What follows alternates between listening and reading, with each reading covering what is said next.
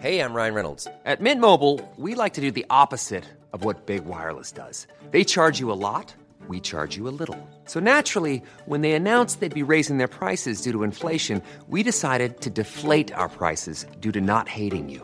That's right. We're cutting the price of Mint Unlimited from $30 a month to just $15 a month. Give it a try at mintmobile.com slash switch. $45 upfront for three months plus taxes and fees. Promo rate for new customers for limited time. Unlimited more than 40 gigabytes per month. Slows. Full terms at mintmobile.com.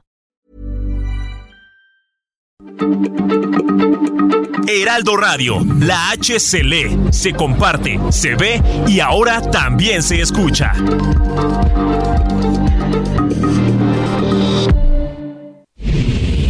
Ahora inicia A la Una con Salvador García Soto. A la Una. Donde la información fluye, el análisis se explica y la radio te acompaña.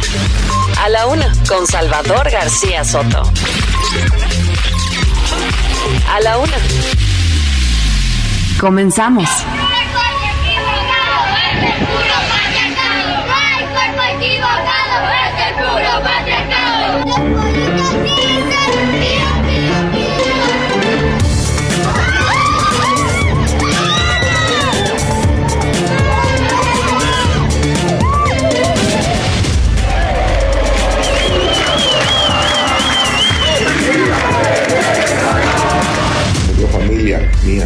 Cercana. Pero ni modo, así son las guerras, así son los pleitos. Se va gente inocente.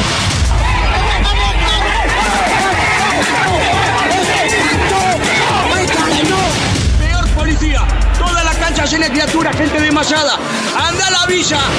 es que ya tomé la decisión de nombrar a Raquel Buenrostro, secretaria de Economía.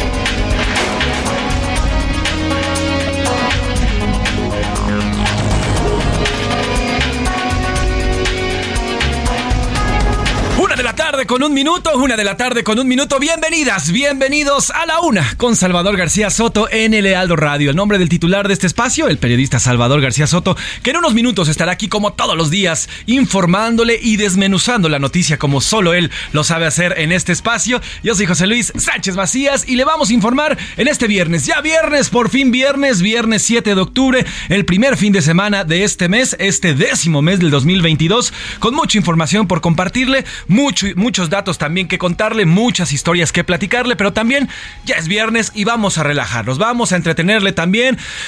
Ay, vamos a dar un respiro, a tranquilizarnos, a relajarnos en esta semana que ha sido bastante abrupta, que ha sido bastante fuerte, violenta y llena de información. Tenemos mucho, ya le digo, que contarle, pero antes quiero abrazar con muchísimo gusto en esta mañana y está mediodía ya, mediodía de viernes, bastante frito. Esta, esta semana hemos estado con un clima, pues entre lluvias. Ayer cayó una tremenda tromba aquí en la Ciudad de México, fortísima. En algunas partes, algunas alcaldías aquí de la capital se inundaron las avenidas y las principales calles. En fin, pero bueno, hemos tenido bastante este, nubosidad en estos días. Tenemos 18 grados centígrados en este momento aquí en la capital.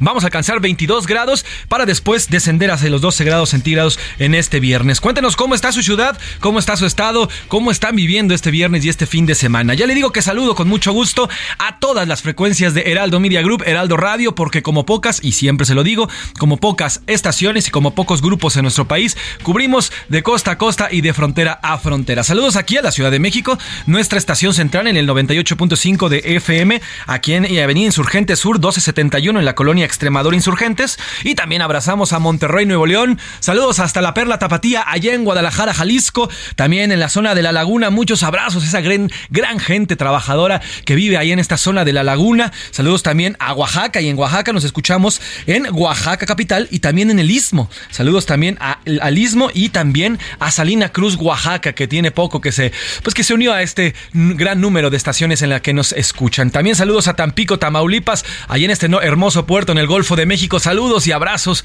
Ojalá se estén comiendo una rica torta de la barda o los mariscos que también son buenísimos, unos mariscos petroleros. Saludos también en el norte a Tijuana, Tijuana, Baja California y en el sur a Tuxtla Gutiérrez, Chiapas. Abrazamos con muchísimo gusto a ambos estados, en el norte y en el sur de nuestra República Mexicana. Y ya, también le damos la bienvenida en este mes, el, a partir del primero de octubre, a Chilpancingo Guerrero, la capital guerrerense. Les mandamos muchos abrazos y muchos saludos en este viernes. Espero que ya se vayan tranquilizando, que llegue la paz poco a poco a este estado, luego de lo ocurrido eh, Santier, allá en este, en este municipio de San Miguel Totoloapan. En Estados Unidos, del otro lado del río Bravo, también nos escuchamos en McAllen, Texas y en Brownsville, Texas, y también en Now Media Radio San Antonio, y en la ciudad de los Grandes Lagos, allá en Chicago, en el 102.9 de su FM. Gracias a todas y a todos por estar siempre al pendiente de lo que aquí se dice y de lo que aquí le informamos. Ya le decía que tenemos mucho por contarle, mucho por qué platicarle, y arrancamos con esto. Habemos secretaria. La ex titular del SAT, Raquel Buenrostro, es la nueva secretaria de Economía, luego de la renuncia de Tatiana Cloutier, la señora Buenrostro que, mire, tiene una fama de ser inamovible. Le dicen incluso la dama de hierro. Así, así nombran y así es como llaman a la señora Raquel Buenrostro, que bueno, ya le contaremos. El mismo Salvador García Soto ha dado cuenta en sus columnas en las serpientes y escaleras de cómo han sido las reuniones de cuando ella era la titular del SAT, del Servicio de Administración Tributaria, y bueno, pues ahora ya está al frente de la Secretaría de Economía. Le contaremos cómo está este nombramiento. Y sigue la mata dando, oiga, y hablando de economía, la inflación. La inflación nomás no cede, nomás no baja. Durante la última semana de septiembre continuó a la alza y se mantiene a tasa anual de 8.7%. La inflación 8.7%. Hay algunos expertos que dicen que ya estamos muy cerca del pico de la inflación. Esperemos que sí. Y ya lo que seguiría sería pues una una baja en estos precios que ojalá, de verdad, por todos los mexicanos que día a día nos la vemos negras a la hora de comprar los productos básicos, pues ojalá, ojalá bajen. He identificado tras la masacre en San Miguel Totoloapan, allá en Guerrero, un líder criminal identificado como José Alfredo Hurtado, alias El Fresa, aseguró en un video en redes sociales que el ataque iba en su contra. Decían que este personaje vivía allá en esta zona de San Miguel Totoloapan y bueno, pues que iban por él. Él mismo lo sube en un, en un mensaje en redes sociales y bueno, además muestra pues una serie de atrocidades y siendo crimen organizado dice una, una de cosas que, bueno, es inentendible. Informe, tras el mensaje en el Auditorio Nacional del pasado lunes, hoy la jefa de gobierno Claudia Sheinbaum presentó su cuarto informe de gobierno ante el Congreso de la Ciudad de México. Esto como parte ya de esta semana que ha ido la, la jefa de gobierno, ha estado presente en casi todas las alcaldías, le falta todavía algunas alcaldías por recorrer, pero bueno, ha ido presentando en alcaldía por alcaldía su informe de gobierno y ahora está en el Congreso como lo manda, como lo mandata la ley. Y en los deportes, balón teñido de rojo. Unos días después de la tragedia en Indonesia, la violencia vuelve a presentarse en el fútbol. Ahora, ahora en Argentina, un muerto y varios heridos. Además, el repechaje en el fútbol mexicano a juego único. Este fin de semana ya se definen los lugares, quiénes van a competir contra los que ya están calificados en la liguilla. Y Oscar Mota nos va a platicar de qué va este repechaje, quién va contra quién y cuáles son los favoritos para pasar a la siguiente ronda y ya, ya de lleno la liguilla en miras a finalizar ya el torneo de clausura de el fútbol mexicano y también a iniciar el, Mundial de Fútbol. Salvador, hasta los temas que tenemos en esta, esta tarde, frita de viernes. Buenas tardes. Muchas gracias, José Luis Sánchez. ¿Cómo estás? ¿Cómo está todo el auditorio? Muchas gracias, un gusto saludarlos. Aquí estamos ya listos para iniciar este espacio informativo. Ya José Luis nos ha dicho los temas importantes que tendremos. A mí no me resta más que desearle, pues que este viernes, llegó el viernes, ¿no? Interesante viernes, primer viernes de octubre, viernes 7 del mes de octubre, y vamos a estar pues eh, recibiendo el fin de semana, sí, con muy buena información, muy buenos temas, pero también vamos a empezar a relajarnos, vamos a empezar a soltar el cuerpo, que ha sido una semana bastante, bastante fuerte en temas informativos, en temas de violencia en el país, así es que pues hay que tratar de relajarnos. Vengo un poco agitado, discúlpeme por las prisas, me agarró mucho tráfico, pero ya estamos aquí, José Luis, y vámonos, si les parece, a escuchar las preguntas de este día, porque ya saben, en este espacio su voz es importante, su voz cuenta, y para eso le hago las preguntas de este día. En A la Una te escuchamos. Tú haces este programa. Esta es la opinión de hoy. Y vámonos, vámonos a los temas que le tenemos en este día para pues para comentar, debatir, eh, son temas interesantes de la agenda pública.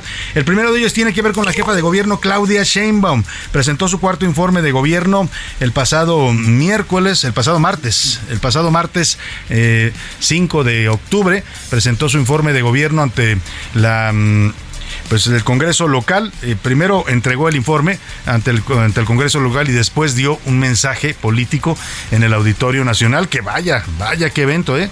Lo vimos, no, me tocó estar ahí, pero eh, platiqué con gente que estuvo y estuvimos viendo las imágenes, el evento, los discursos y la verdad, todo el mundo coincide que fue un evento pues de campaña presidencial, ¿eh? a ese nivel, o sea, una superproducción, llevaron este afuera había batucadas, había música, había grupos musicales, eh, mucha porra, mucha gente de los eh, con las colonias de, la ciudad donde Morena tiene presencia, muchos políticos, gobernadores de todos lados, ¿no? del PRI, del, del PAN, eh, y también de, por supuesto, de Morena, arropando a la jefa de gobierno, que bueno, pues cada vez se ve más claro que está ya en una abierta campaña por su aspiración presidencial. Pero más, más allá del evento y más allá de la campaña de Claudia Sheinbaum, que además sigue todavía porque está haciendo una, una propaganda, una publicidad de su informe, yo le quiero preguntar, a cuatro años del gobierno de Claudia Sheinbaum, esta pregunta es más para los que viven aquí en la Ciudad de México, pero también para los que nos escuchan en otros lados de la República, les mandamos un saludo, también pueden opinar porque al final Claudia Sheinbaum está buscando pues ser presidenta de este país, ¿no? Lo ha dicho claramente, no hay una campaña oficial todavía, pero ya la sucesión la adelantó el presidente López Obrador, así es que también pueden opinar cómo ven a la jefa de gobierno como una posible aspirante presidencial. ¿Cómo percibe usted el trabajo de Claudia Sheinbaum como jefa de gobierno en estos cuatro años? Le doy tres opciones para que me conteste. Bien, ha gobernado bien a la Ciudad de México y puede ser una buena candidata a la presidencia de la República. Mal, la Ciudad de México no avanza, no la veo como pues como una opción viable para este tema.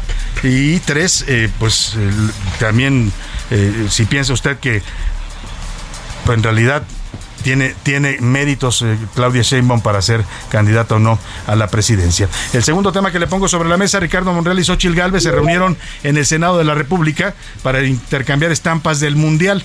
Parece que el fútbol une a las oposiciones que se pelean en tribuna, pero se ponen juntos a pegar estampitas del álbum Panini, este álbum del Mundial de Fútbol, que además están carísimas las estampitas.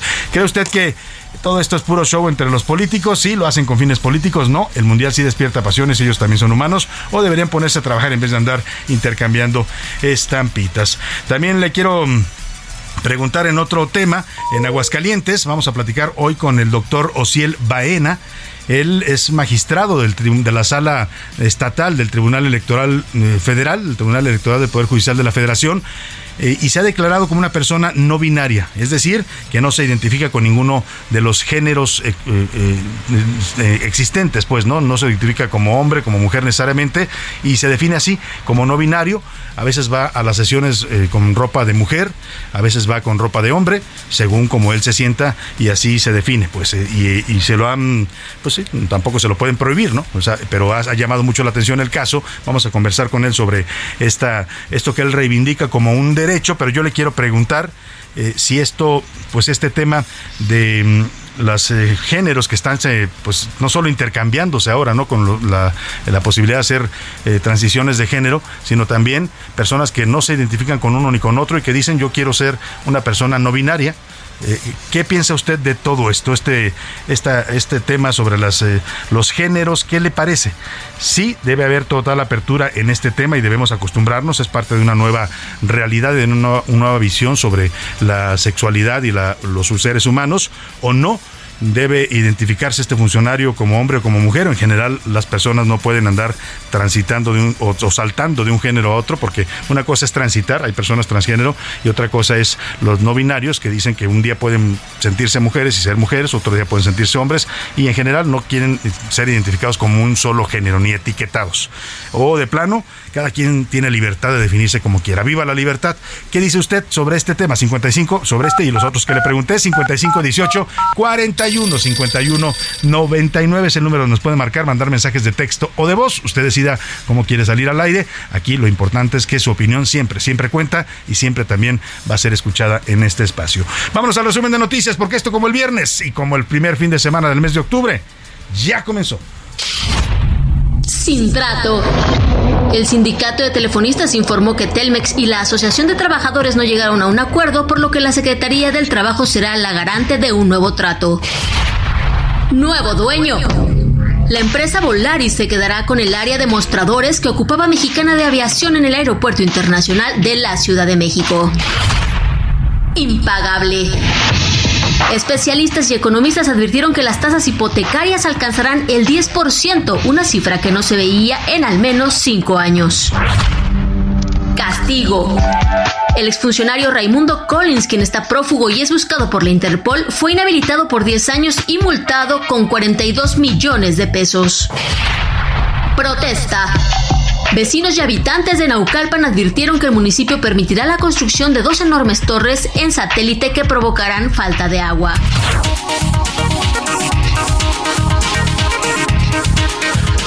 Una de la tarde con 14 minutos. Oiga, corrección de lo que le decía yo de Claudia Sheinbaum. Sí, rindió su mensaje político con motivo de su cuarto informe de gobierno el pasado martes en el Auditorio Nacional, en este evento apoteósico que ya le describía, pero el informe como tal lo está dando apenas en este momento. Yo creí que ese mismo día había mandado el informe. No, está en este momento asistiendo al Congreso de la Ciudad de México y está dando su informe. Vamos justamente hasta ahí, hasta la esquina de Donceles y Allende, donde se está en este momento llevando a cabo el informe. Vamos a escuchar en este momento a la jefa de gobierno. Sí, es Claudia Sheinbaum la que está hablando ante los diputados del Congreso local. Escuchemos.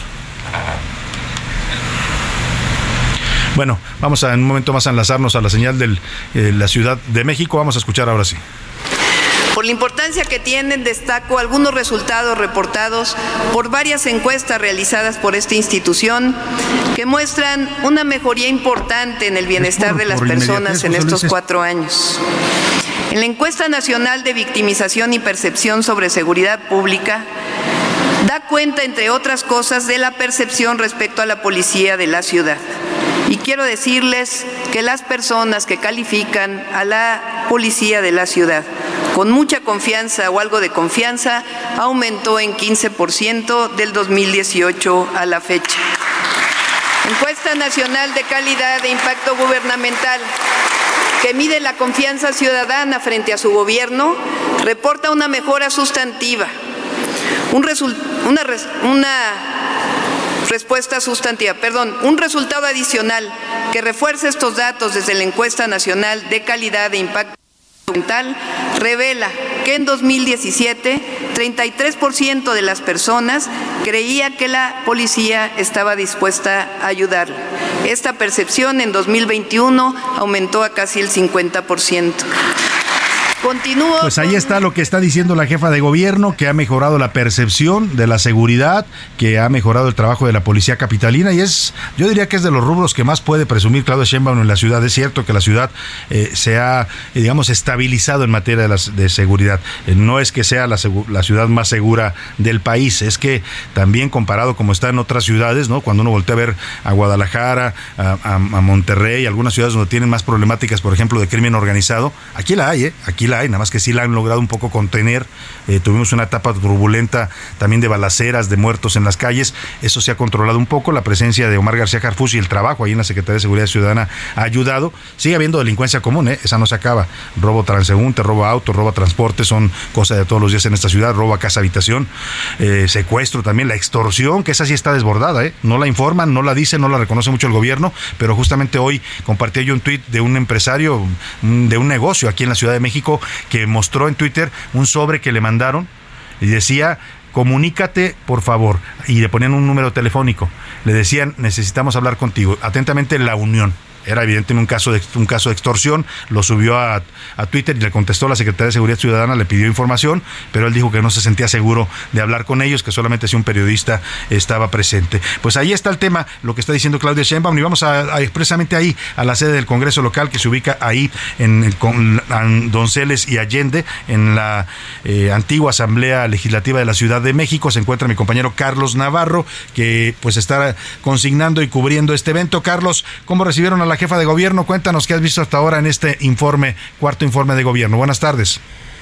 Buenas tardes, Salvador. Te saludo con gusto a ti, al auditorio desde el recinto de Donceles Allende, donde la jefa de gobierno, Claudia Sheinbaum, rindió su cuarto informe de gobierno ante el DAS y los diputados. En un discurso muy similar, Salvador, al que presentó en el Auditorio Nacional ante 9.600 personas, en esta ocasión habló durante 46 minutos, mientras que el lunes pasado lo hizo durante espacio de 64. Una réplica, Salvador, casi una réplica con algunos ajustes con una serie de posicionamientos muy ligeros, muy ligeros. Se notó el trabajo que hubo previamente para planchar este informe de gobierno, a excepción de Movimiento Ciudadano y el Partido Acción Nacional, los demás partidos reconocieron el trabajo de la mandataria capitalina, incluso el mismo PRD en voz de Jorge Gaviño reconoció algunos logros de la mandataria capitalina, mientras que el PRI en voz de Ernesto Alarcón también aludió y reconoció el trabajo que ha desempeñado esta administración durante cuatro años. Solamente fue Royce Torres quien llevó a cabo su posicionamiento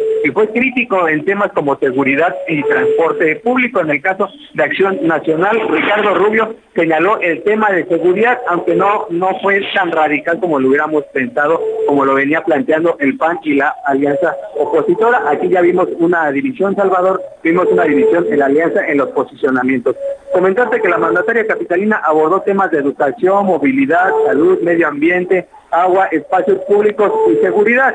En este caso fue una réplica, a excepción del final, Salvador, fue un, un mensaje político donde reconoce que han cambiado la forma de gobernar y que con el eslogan que siempre ha mencionado de cara a este cuarto informe, la honestidad da resultados. Comentarte que en esta ocasión eh, a la jefa de gobierno le aplaudieron en 52 ocasiones, más de una por minuto, recordemos que fue un informe de 46 minutos y tres gritos de presidenta en esta ocasión, tres gritos de presidenta nada más le dieron.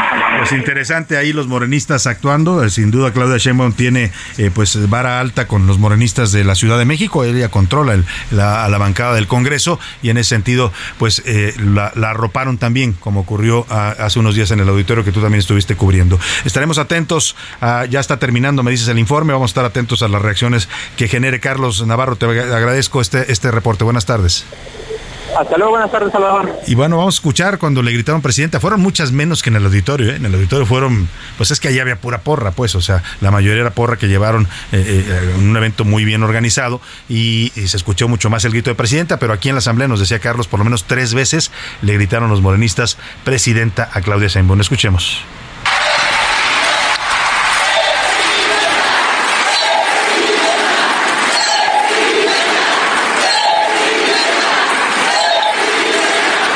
Pues ahí está, ahí está la base morenista, los eh, diputados de Morena aplaudiendo y vitoreando a la jefa de gobierno. Es una de las preguntas que hoy le formulamos. ¿Qué dice usted? Claudia Sheinbaum ha hecho un buen trabajo en la Ciudad de México, no, lo ha hecho mal o tiene madera o no tiene madera para ser presidenta. ¿Qué le parece esta pregunta? Usted nos dará su opinión. Por lo pronto, por lo pronto vámonos al relevo en la Secretaría de Economía. Ya ayer le informamos que el señor eh, presidente anunció pues la salida de Tatiana Cloutier, se fue Tatiana, ya está en Monterrey, se despidió y bueno, ahora llega Raquel Buenrostro. Vamos a escuchar esta nota que nos preparó Iván Márquez. Raquel Buenrostro es una matemática por la Universidad Nacional Autónoma de México. Obtuvo la maestría en Economía por el Colegio de México. Tiene más de 20 años en la administración pública, pero se le considera radical, poco negociadora y de mano dura. Y ve uno las cuentas y es un abuso. Pues la única sanción es quitarles la autorización. Entonces, ¿cuáles son los que tienen problemas? Pues los que se han portado mal. La también conocida como la Dama de Hierro ha sido directora general de Administración en la Secretaría de Turismo, de Innovación y de Calidad en la Secretaría de Educación Pública y directora general adjunta de Control Presupuestario en la Secretaría de Hacienda. Se ganó la fama tras ser encargada de compras del gobierno en la primera etapa, pero generó polémica luego de concentrar todas las adquisiciones federales para presuntamente evitar la corrupción. Y desde el 19 de diciembre de 2019 fue titular del SAT.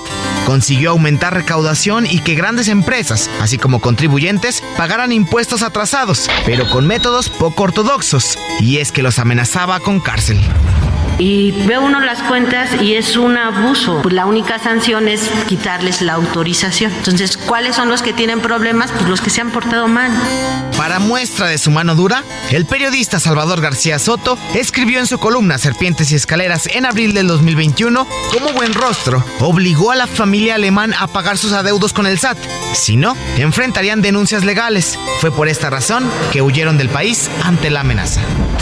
Así, la dama de hierro, que ahora tiene una nueva tarea en el gobierno federal, pero ahora como secretaria de Economía. Para la una con Salvador García Soto, Iván Márquez. La dama. La dama de hierro, me decía Iván Márquez, nos decía en esta pieza y la describe muy bien. ¿eh? Es una mujer no dura, en la 4T, me decía un amigo, ella no es dura de la 4T, es ruda de la 4T, es otra categoría, es otra más allá de los duros, es una mujer fuerte que ha, pues, ha estado eh, en posiciones importantes, se encargó de las compras del gobierno al principio en la Oficialía Mayor de Hacienda, hizo un desastre, entre ellas la compra de medicinas que se les cayó porque quisieron concentrar todo ahí en una sola oficina, y luego también pues se fue al SAT donde anduvo, pues fue el terror de los empresarios, los grandes empresarios a los que sí, hay que reconocer, obligó a pagar impuestos que no pagaban. El presidente la presentó hoy como una mujer leal, pues sí, es leal, quién sabe qué tanto sirva para economía, porque en estos momentos necesitaríamos alguien más negociador, ¿no? Estamos negociando con Estados Unidos el TEMEC, pero el presidente opta por una mujer de mano dura. No sé si ese es un mensaje para Washington. Vámonos a la pausa con música, lo dejo con esta canción que se llama Que vivan los estudiantes de Violeta Parra en 1963. Fin de nuestra alegría son aves que no se asustan de animal ni policía y no le asustan las balas ni el ladrar de la jauría.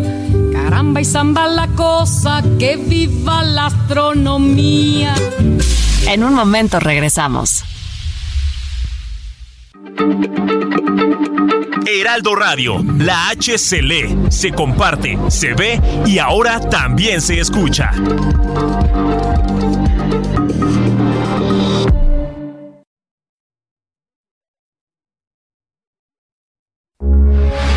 Heraldo Radio, con la H que sí suena y ahora también se escucha. Ya estamos de vuelta en A la Una con Salvador García Soto. Tu compañía diaria al mediodía. En el aniversario Soriana lo damos todo. Lleve el segundo al 50% de descuento en detergentes Ariel, pañales Huggies All Around y Kiddies, desodorantes en aerosol, Axe, Rexona o y en Jarciería Scotch Brite e higiénicos Elite. Soriana, la de todos los mexicanos. A octubre 10, excepto clínicos. No aplica con otras promociones. Aplica restricciones. La rima de Valdés. O de Valdés la rima. Movidita la semana, no sé por dónde empezar. Comenzaré por rimar sobre aquella ciudadana que lleva por nombre Tatiana.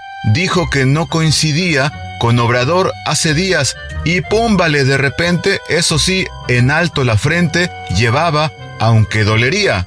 Con lágrimas en los ojos leyó carta mañanera, muy coherente, quien la viera, pues ya era claro el despojo. La Cloutier, con ese arrojo, le renunció. Nada nuevo. Tatiana, eso sí es tener placebos, los que respondió Obrador, con un discurso, señor, triquiñoso, y lo compruebo. Aquí, si no estás de acuerdo, estás en contra, no hay de otra. Así es esta tierra potra, y si te vi, ni me acuerdo. Hasta parece uno lerdo si no capta esta polaca. Quedan dos años de cloaca que destapen corcholatas. Ya se le fueron las patas y mucho de onda me saca.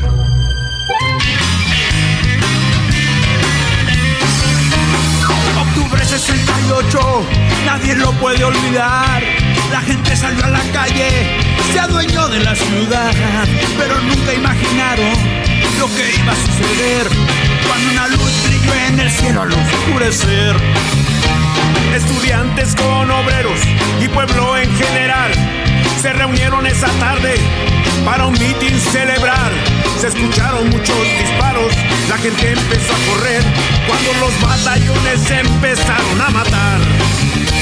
Algunos buscaron refugio en la casa de Dios y de adentro les dijeron, lo siento y no habla el Señor. Yo creo que se imaginaron que la fuerza militar al ver a Jesús herido se lo iban a llevar por su cabellera larga y su forma de pensar, lo encerrarían en un campo militar. ¡Oh, sí! Una de la tarde con 33 minutos. Estamos regresando de esta pausa a ritmo de blues con esta gran banda mexicana que se llama Tex Tex, originarios del municipio de Texcoco, son paisanos de Oscar Mota. Y bueno, echaron mano de su vena blusera con esta triste y derrotada voz que tanto domina en este, en este grupo para elevar un dolido canto desde el pueblo en protesta por la brutalidad y la represión. Esta canción se llama Octubre 68 y es interesante cómo hemos ido recorriendo en esta semana todas las crónicas musicales que se han escrito y se han hecho y se han cantado y se han tocado sobre el 68. Una fecha que pues quedó marcada para los mexicanos como un parteaguas histórico, como un movimiento pues que simbró conciencias y que simbró por supuesto también a un país que vio azorado como el régimen reprimía a los estudiantes. Escuchemos un poco más de Octubre 68 de Tex Tex, una canción de 2014 y continuamos con más para usted aquí en A la Una minuto de silencio yo no les voy a pedir por todos los compañeros que cayeron ahí. Solamente quiero que griten toda su inconformidad, como enseñaron esos vatos a gritar. Una de la tarde. A la una, con Salvador García Soto.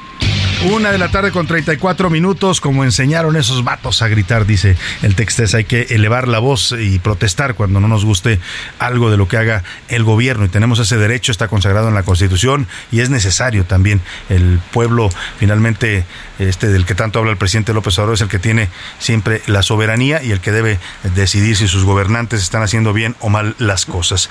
Oiga, y le comentaba hace un rato la eh, llegada, el anuncio que ha sido el presidente del relevo en la Secretaría de Economía, nombra a eh, la señora eh, eh, Raquel Buenrostro, ya le decía, pues tiene fama de dura, de inflexible, y si no, pregúntele a los empresarios con lo que, trataron con ella en estos últimos meses en el SAT. ¿Cuánto duró en el SAT? Cerca de dos años más o menos se aventó eh, como directora del SAT, antes estuvo en la Oficialía Mayor de Hacienda, y hay historias fuertes, ¿eh? hay historias, yo platiqué una en una ocasión en las Serpientes Escaleras de los alemán, tanto el señor Miguel Alemán eh, eh, Velasco, si era Velasco el, exgobernador, y el hijo eh, Miguel Alemán Magnani, eh, fueron a verla.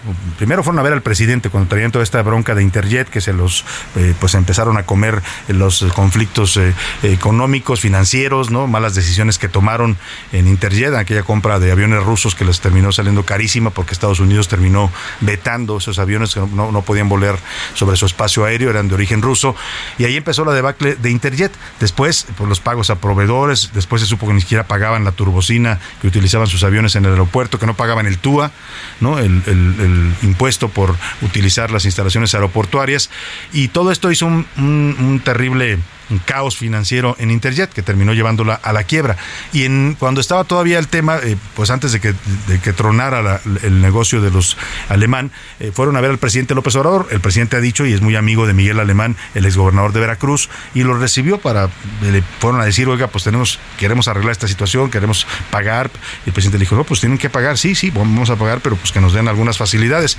Y el presidente les dijo, miren, yo no puedo hacer nada, vayan con Raquel vayan a ver a Raquelita y pues Raquel Buenrostro, la directora del SAT, lo recibió por instrucciones del presidente y ellos llegaron pensando pues que Raquel les iba a decir, miren, sí, nos vamos a arreglar, ¿no? Y, le, y llegan y le dicen, oiga, pues venimos por, enviados del presidente, vamos a platicar, pues cómo le hacemos, ¿no? ¿Cómo nos arreglamos? Y dice Raquel, no, nada más hay una forma de arreglarnos, ustedes pagan y se acaba el asunto. Sí, sí, sí, pero pues cómo podemos pagar o con un descuento, no sé, pues, no, no, mira, la instrucción que yo tengo del presidente es que paguen. Puede haber quizás algunas facilidades, ¿no? En, en, en periodos, en plazos, qué sé yo, algo les ha de haber propuesto, pero no era lo que esperaban los alemanes. Y termina diciéndole la directora del SAT, pues es muy sencillo, o ustedes pagan o yo los meto a la cárcel. Hay de dos sopas, ¿no? Y cuando salen de ahí, de esa reunión, es cuando desaparece la familia alemán de México. Se van a Francia, literalmente huyen del país buscando pues eh, protegerse de estos asuntos. Ya creo que ya regresaron, ¿no? Ya han ido arreglando cosas con el SAT y han ido pagando pero bueno, eso, esa anécdota que la tuve de primera mano y que la conté ahí en las serpientes escaleras, describe bien pues quién es Raquel Buenrostro. Yo preguntaba si es lo que necesita en este momento el país en la Secretaría de Economía, ¿eh? porque estamos negociando con Estados Unidos y Canadá el tema de la política energética en las mesas del TEMEC. Y uno pensaría que se necesita una secretaria pues más hábil para negociar, para buscar acuerdos, ¿no? Imagínense que llega buen rostro con la representante de Estados Unidos y dice, a ver, es así, o quieres o no quieres, o a ver cómo le hacemos, ¿no? En fin, esa fue la decisión del presidente, así lo anunció el presidente hoy por la mañana en su conferencia mañanera, la llegada de Raquel Buenrostro. Escuchemos. Bueno, estaban dormidos aquí en la cabina. Una disculpa. Ya tomé la decisión de nombrar a Raquel Buenrostro, secretaria de Economía. Ha tenido muy buen trabajo porque no ha disminuido la recaudación. Yo creo que lo que cuentan son los hechos y es una servidora pública ejemplar. Le tenemos toda la confianza y ella va a ser la próxima secretaria de Economía. Ella va a ser la próxima secretaria de Economía, ya le dio nombramiento el presidente. Y hablando de economía, otro de los temas y de los fierros en la lumbre que va a encontrar la señora Raquel Buenrostro es el tema de la inflación. Hoy está llegando ya a 8.7%, de acuerdo con la información del INEGI. Es el mismo nivel que tuvimos en agosto pasado, cuando se registró una variación mensual de 0.62% en el índice nacional de precios al consumidor. Eh, un tema pues que ya lo conocemos bien los mexicanos porque nos ha golpeado, nos ha golpeado severamente en estos últimos eh, meses, aunque la inflación se mantiene pues estable con respecto a agosto, no fue así con los precios al consumidor que elevaron sus eh, precios, que productos como el tomate verde subió 12.67%, el jitomate más de 11%, la cebolla también más de 11% y la tortilla de maíz más de 2%, el huevo casi 2%. Vamos contigo, Verónica Reino, le explícanos estas últimas cifras de inflación y de precios al consumidor que da con conocer el INEGI. Buenas tardes. Buenas tardes, Salvador. Efectivamente, como lo informabas, la inflación general anual en septiembre se mantuvo en 8.70%, misma tasa observada en agosto previo que es el nivel más alto en 22 años. Así que después de registrarse alzas durante casi todo el año, este responde a una baja en la inflación no subyacente, la cual registra los precios agropecuarios y las tarifas autorizadas por el gobierno, que pasó de 10.65 a 9.96% de agosto a septiembre. Esto en gran medida que los energéticos tuvieron disminuciones en las dos quincenas de septiembre. Sin embargo, como también lo comentabas, no fue así en los precios al consumidor, ya que en alimentos el tomate verde registró un aumento mensual de 12.67%, el jitomate de 11.63%, la cebolla de 11.37%, la tortilla de maíz de 2.09% y el huevo con 1.96% más. Además de los aumentos de 4.26% en las colegiaturas a nivel primaria, de 2.02% en la electricidad, de 1.01% en loncherías, fondas, torterías y taquerías, de 0.77% en restaurantes y similares y de 0.20 24% en los precios de la vivienda propia. En tanto que los alimentos que registraron bajas en sus precios mensuales fueron el aguacate con menos 16.35%, la naranja con menos 4.09%, la manzana con menos 3.06%, el plátano con menos 1.26%, además de las disminuciones en los servicios profesionales con menos 14.61%, los servicios de telefonía móvil con menos 3.97%, gas doméstico LP con menos 3.31%, el cine con menos 2.18%, servicios turísticos en paquete con menos 1.19 y las gasolinas de bajo octanaje con menos 0.56%. Este es mi reporte para la UNA, Salvador. Muchas gracias, Verónica Reynolds. Pues eh, el presidente López Obrador dijo hoy que ya acabó la inflación. Él dice que ya se detuvo el incremento inflacionario. Yo quisiera pensar que es cierto. Pero si usted consulta a los especialistas financieros, le van a decir que no, que ellos estiman que hasta diciembre podríamos ver más o menos la luz al final del túnel y eso según las condiciones internacionales, que son las que están golpeando más este tema de la inflación. Pero el presidente ya, como lo hizo con la pandemia, como lo ha hecho con el crecimiento económico, dijo que vamos a crecer al 6%, ¿no? Pues no, no, vamos a crecer ni al 1.5%, por ahí vamos a quedar en este año. También dijo que no nos iba a impactar tanto la crisis del COVID. Bueno, en fin, esto dice el presidente, usted decide si le cree o no le cree. Una muy buena es que se detuvo la inflación Hoy temprano dio a conocer el dato el INEGI y ya no hay mayor crecimiento inflacionario. Esa es muy buena noticia. Espero que hacia adelante siga la disminución. Eh, ya llegó a su techo, a su límite máximo y va a empezar a bajar. Ese es mi pronóstico. Yo quiero quererle al presidente y quiero pensar que sí, que tiene razón su pronóstico. Esperemos que sea, sea así, es lo que más nos conviene a todos, pero lamentablemente en términos, en cuestiones económicas, no ha sido un muy buen mm, eh, pronosticador el presidente López Obrador. Le han fallado de todas todas. Vamos a otro asunto. Esto que se reportó eh, ayer en Tabasco, donde la explosión de un ducto de Pemex dejó una persona muerta y tuvieron que ser desalojadas otras 100 personas. Ocurrió en el ejido de San Fernando, en el municipio de Huimanguillo, muy cerca de la carretera federal Cárdenas-Huimanguillo. Vamos contigo, Armando de la Rosa, allá en Tabasco, para que nos cuentes de esta explosión del ducto de Pemex y esta persona fallecida. Buenas tardes. Así es, Salvador, como tú ya lo mencionas, pues precisamente este viernes por la mañana pues se registró una explosión en un ducto de Pemex, esto en el ejido San Fernando, cerca del poblado C26 del municipio de Huimanguillo, aquí en el estado de Tabasco. Y es que según el reporte de las autoridades, pues hasta el momento no se saben las causas de la fuga del gas del ducto. Sin embargo, por lo que dice el coordinador de Protección Civil de Tabasco, Mauro Winsigne Green, señala que pues bueno, pues estaba esta fuga de gas y que aparentemente una persona estaba fumando cerca de la zona de la fuga y esto provocó la explosión, la cual pues bueno pues terminó matando a esta persona que presuntamente estaba fumando cerca del lugar de los hechos y pues también obligó a desalojar a 30 familias que representan aproximadamente 130 personas y hubieron varias casas eh, dañadas precisamente por la explosión. No obstante, eh, los cuerpos de seguridad de los tres niveles de gobierno pues ya están trabajando en la zona y el fuego pues no ha podido ser sofocado ya que el gas del ducto pues bueno pues ya este ya fue sellado, sin embargo, pues todo este, este gas, este remanente que está todavía dentro de eh, la línea, pues bueno, pues se sigue quemando y hasta el momento pues sigue ardiendo en aquella zona. Este es el reporte que les tengo desde el estado de Tabasco. Muchas gracias, muchas gracias. Te agradezco Armando de la Rosa tu reporte. Pues vaya situación, siguen los problemas en estas eh, instalaciones de petróleos mexicanos. Vámonos a otros temas importantes. A la una, con Salvador García Soto. Oiga, y la votación en el Senado del pasado lunes, no, del pasado martes fue el día que el Senado discutió y votó la reforma al artículo quinto transitorio, pues sigue causando reacciones, sigue todavía las voces que eh, tanto explican lo que sucedió como cuestionan también el voto de una parte de la oposición que terminó dándole mayoría a Morena para sacar esta reforma constitucional que va a, a alargar la presencia del ejército hasta el año 2028 con algunos cambios importantes No es menor lo que se aprobó.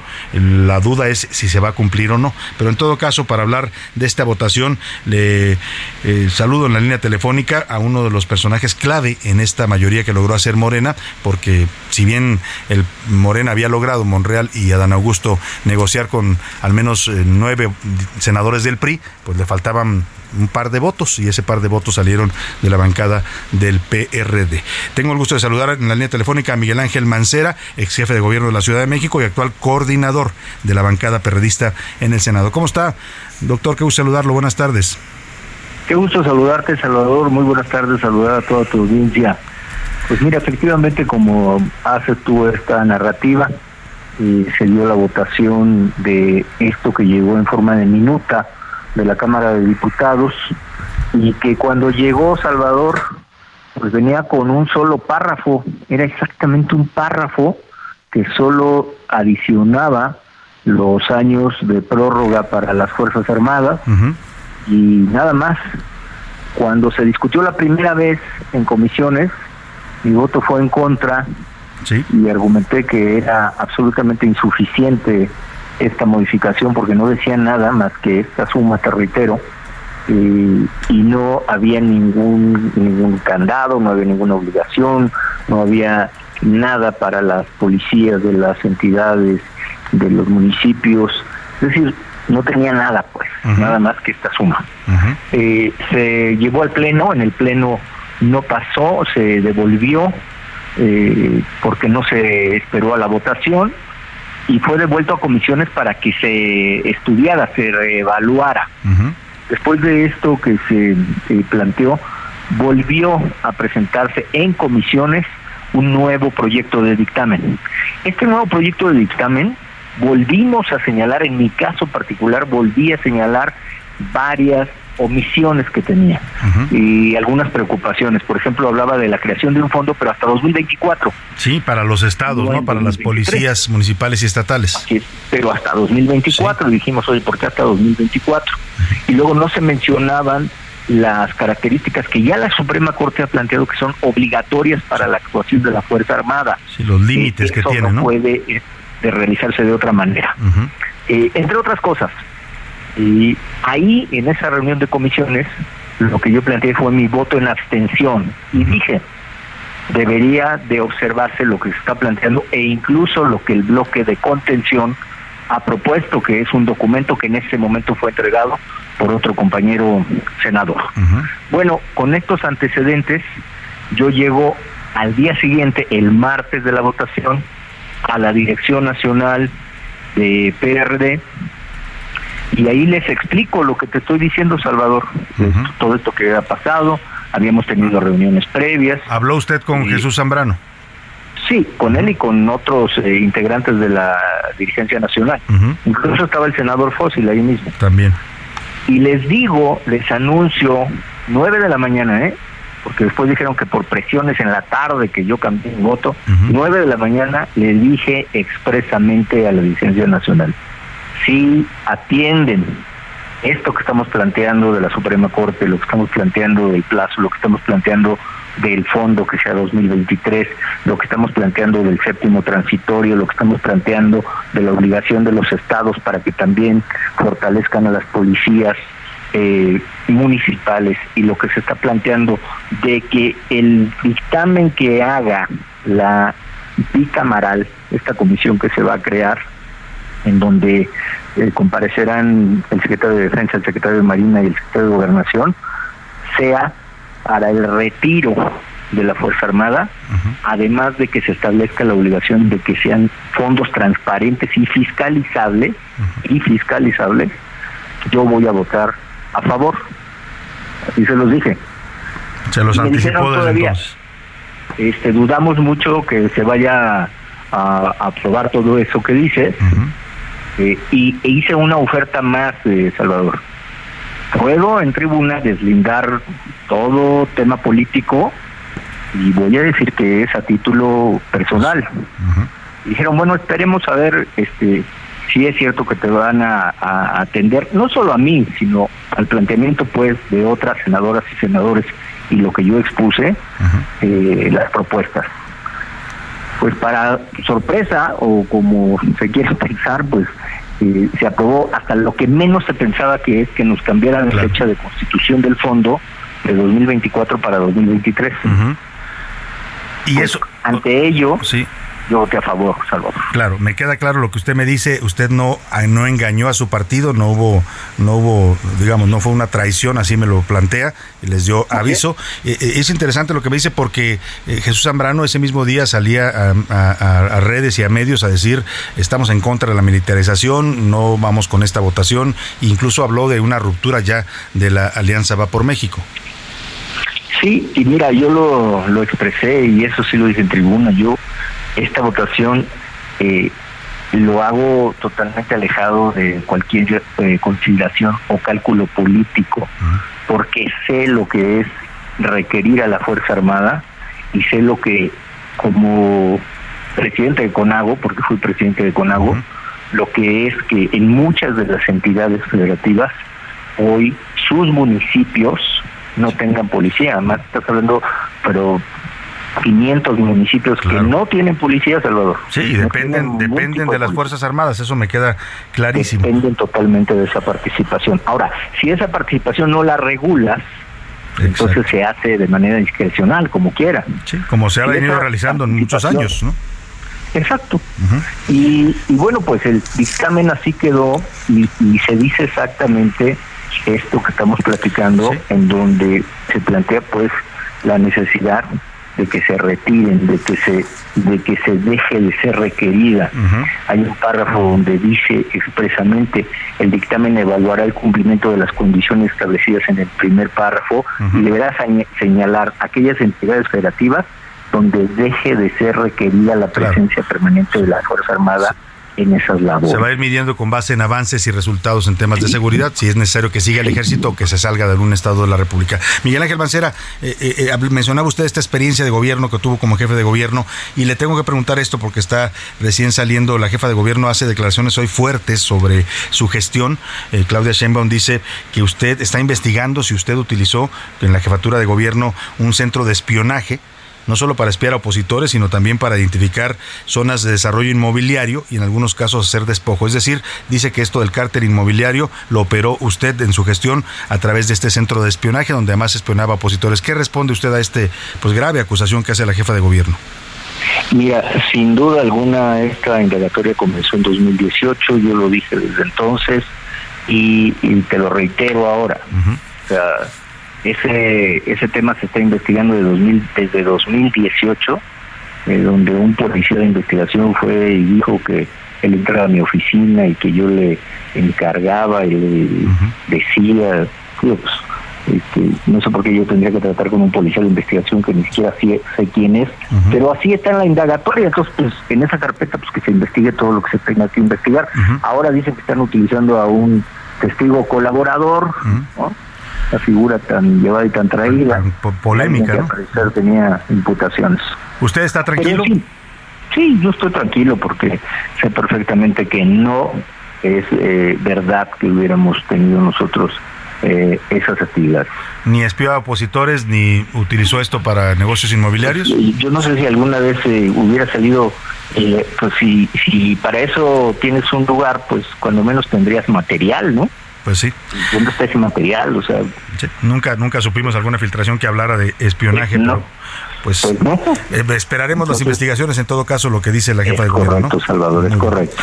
Miguel Ángel Mancera, coordinador del PRD en el Senado, le agradezco mucho estos minutos y esta explicación. Al contrario, Salvador. Un, abrazo. Doctor Mancera, pues ahí está la explicación de su voto. Él dice que le avisó a, a Zambrano y a la dirigencia del PRD que no los sorprendió ni los traicionó bueno, pues ya cada quien que saque sus conclusiones y del otro, pues que no, que no espiaba opositores que así lo están acusando, pero que él está tranquilo. Vámonos a la pausa con música. La canción se llama I Got No Life, no tengo, no tengo vida. La canta Nina Simone. Era una canción de 1968. Volvemos.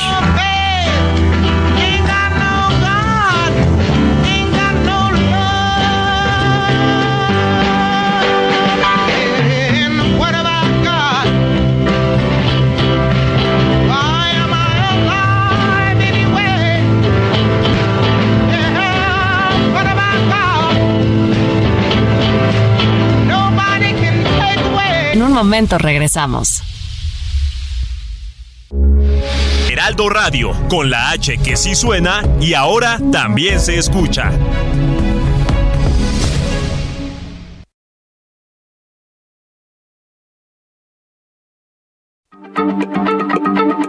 Heraldo Radio, la H se lee, se comparte, se ve y ahora también se escucha.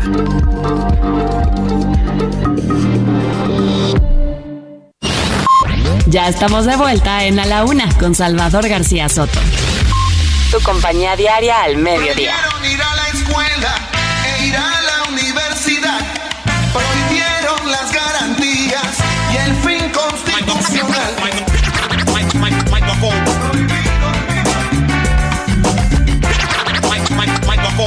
se puede, señores, tapar el sol con un dedo, porque antes de la memoria el corazón lo tenemos, está prohibido olvidar. Atropellos y abusos, ahora somos guerreros, ya no somos ilusos, está prohibido olvidar.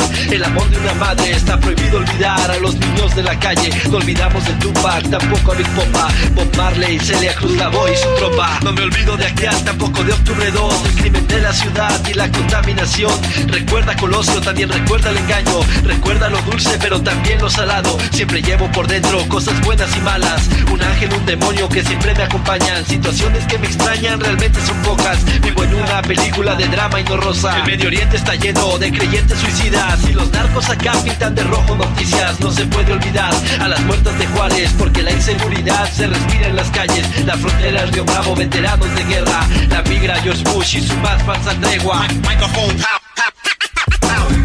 Ya son las 2 de la tarde en punto en el centro de la República y los saludamos con gusto. Estamos arrancando a esta hora la segunda hora de A la Una. Vamos a la segunda parte de este espacio informativo, todavía con mucha información, con muchos temas importantes, interesantes para compartirle, para informarle. Vamos a tenerle más historias de este día, entrevistas, vamos a platicar pues eh, de los asuntos relevantes en las últimas horas. Vamos a escuchar eh, la rola de la semana de los curuleros de San Lázaro, vamos a escuchar sus opiniones, vamos a estar todavía platicando un buen rato. Por lo pronto hemos regresado a ritmo de rap. Así suena el rap mexicano de School 77 y Aquil Amar, una canción de 2018 que se llama Prohibido Olvidar. Usted escuchó hace un interesantísimo recuento de hechos eh, políticos, sociales, crímenes eh, políticos. Por supuesto menciona el 68, por eso la estamos poniendo en este recuento que hace este grupo rapero que además pues eh, son dos exponentes del rap de conciencia, tradición bajo la cual han creado este tema, en el que repasan no solo la represión del 2 de octubre, sino también hacen un llamado a jamás olvidar, a la memoria colectiva, que es algo que nos falta mucho a los mexicanos. En este tema usaron un sampleo del tema original y homónimo del señor Rubén Blades, que se llamaba también Prohibido Olvidar. Escuchemos un poco más de este rap mexicano que nos llama a tener memoria, a no ser tan olvidadizos como somos los mexicanos. Que pase lo que pase, cargo corazón de acero. A las puertas de Juárez, abusos militares, por favor no te calles. No soy hombre, soy guerrero. A la otra campaña, muertos en el Río Bravo que ya no tienen mañana. Qué buen ritmo, de verdad, y qué buen tema este de estos dos raperos Skull y el señor eh, Akil Amar. Oiga, vamos a mm, tener más temas importantes en esta segunda hora. Le voy a tener un resumen de los premios Nobel. Fue semana de los Nobel. Ya se entregaron, acaba de salir el premio Nobel de la Paz. Le voy a decir quién se lo llevó. No, no fue el presidente López Obrador, aunque le hubiera gustado mucho a él y a sus seguidores, pero no, fue un activista eh, importante en temas de paz en el mundo. Le voy a dar todos los datos. También se entregó ya el de medicina. Eh, no sé si ya salió el de literatura también, todavía no, ese es el que está pendiente, que es uno de los más esperados también. Eh, y voy a por lo pronto hacerle un recuento de los premios Nobel que se han estado entregando esta semana desde la Academia Sueca. Y vamos a conversar también con el doctor Osiel Baena. Él es el primer magistrado electoral no binario en América Latina. Rindió protesta el primero de octubre y es magistrado del Tribunal Electoral de Aguascalientes. Vamos a conversar con él sobre pues esta eh, nueva identidad que se está generando en el mundo y en México también. Hay muchos jóvenes ya y personas que se definen como personas no binarias o no binarias, eh, también por esto del lenguaje inclusivo. Vamos a tener temas importantes e interesantes. Por lo pronto, es momento de escuchar en este programa y en este espacio su voz, su opinión, que para nosotros son de lo más importante. Le hicimos preguntas interesantes y para escuchar sus respuestas están conmigo aquí en cabina. Les doy la bienvenida a Laura Mendiola. ¿Cómo estás, Laura? Bienvenida. Muy contenta, gracias Salvador, gracias José Luis, muy buenas tardes. Un gusto Ya cerrando la semana, muy motivados, a mitad de quincena, este ya hace un poquito de hambre. A mitad de quincena, pero a nosotros ya casi nos pagan, yo espero que sea hoy, ¿no? Porque los pagos del Heraldo caen cinco días después del mes, así es que por ahí estamos de un poco desesperados. no, no desesperados, pero sí necesitados. Un poquito de tráfico en la ciudad, cerrando una semana muy, muy roja, la verdad, tristemente, una primera semana de octubre muy roja, pesada y eh, políticamente hablando también muy, movida. Muy movida, Laura. y a Laura le tocó estar en todo este movimiento porque es parte de este equipo de A la Una. Y bueno, pues le veo cara también contenta porque ya es viernes, ¿no? sí, ya. Hay que relajarnos. ya, tengo un pie. ya tiene un pie listo para irse a festejar el fin de semana. Y ya escuchó usted el arranque de este espacio que me hizo favor de iniciarlo. José Luis Sánchez, bienvenido José Luis de nuevo. Salvador García Soto, ¿cómo estás, Miquel?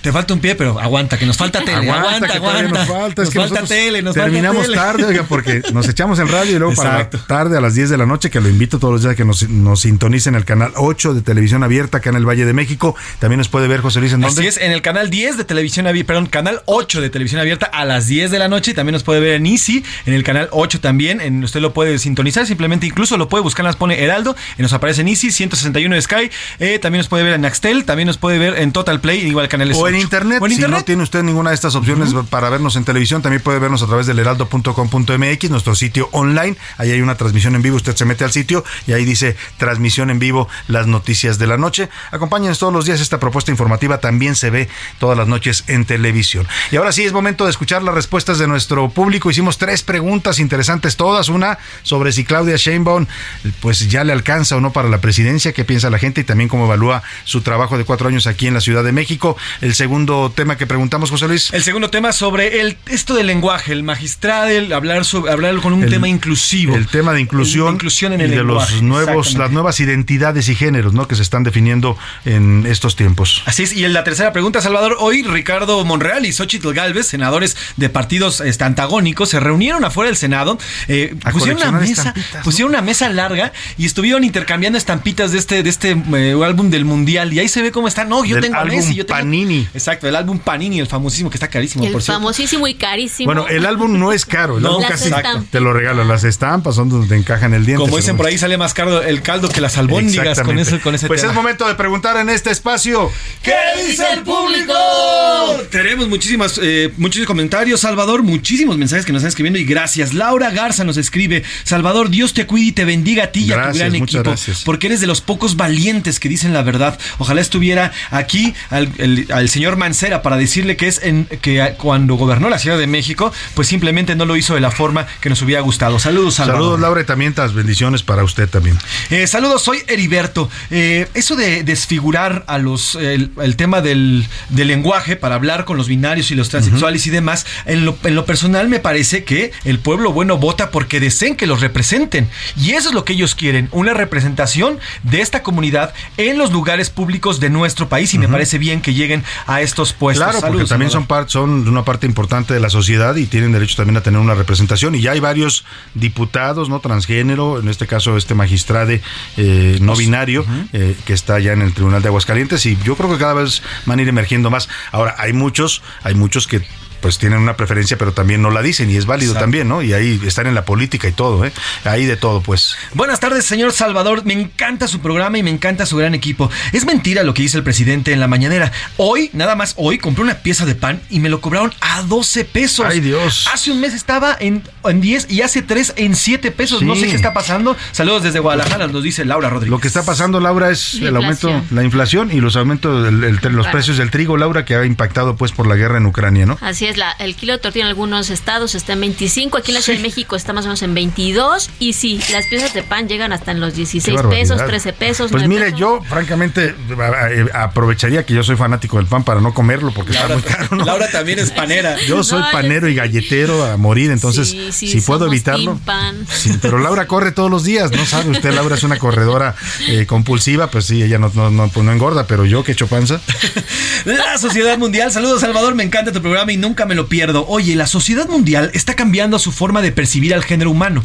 Es un derecho individual, pero quizá en México no estamos culturalmente adaptados a estas transiciones. Aquí el tema no es catalogar si quiere o no ser diferente, sino que utilicen como publicidad el protagonismo para mostrarse. La vida privada se queda en casa. Al final, todos necesitan alguna representación. Saludos, nos dice Miguel Ángel. Ahí está Miguel Ángel con su opinión. También nos dice, eh, yo no estoy de acuerdo el, el que un día se sienta mujer y otra persona otro día se sienta hombre. Para mí eso nada más es, estar jugando, nos dice la señora Rosalba. Bueno, Ahí está pues, su punto de vista. Muchísimas gracias por su comentario. Eh, buenas tardes al mejor noticiario de la tarde, Salvador, y tu gran equipo muy profesional. Para mí sería la mejor presidenta, la jefa de gobierno Claudia Sheinbaum. Ha trabajado más, que más en los problemas de la Ciudad de México que el presidente. Sobre todo, da la cara cuando existe algún tema. Saludos, Rodolfo Rojas. Gracias, Rodolfo, por su saludos opinión.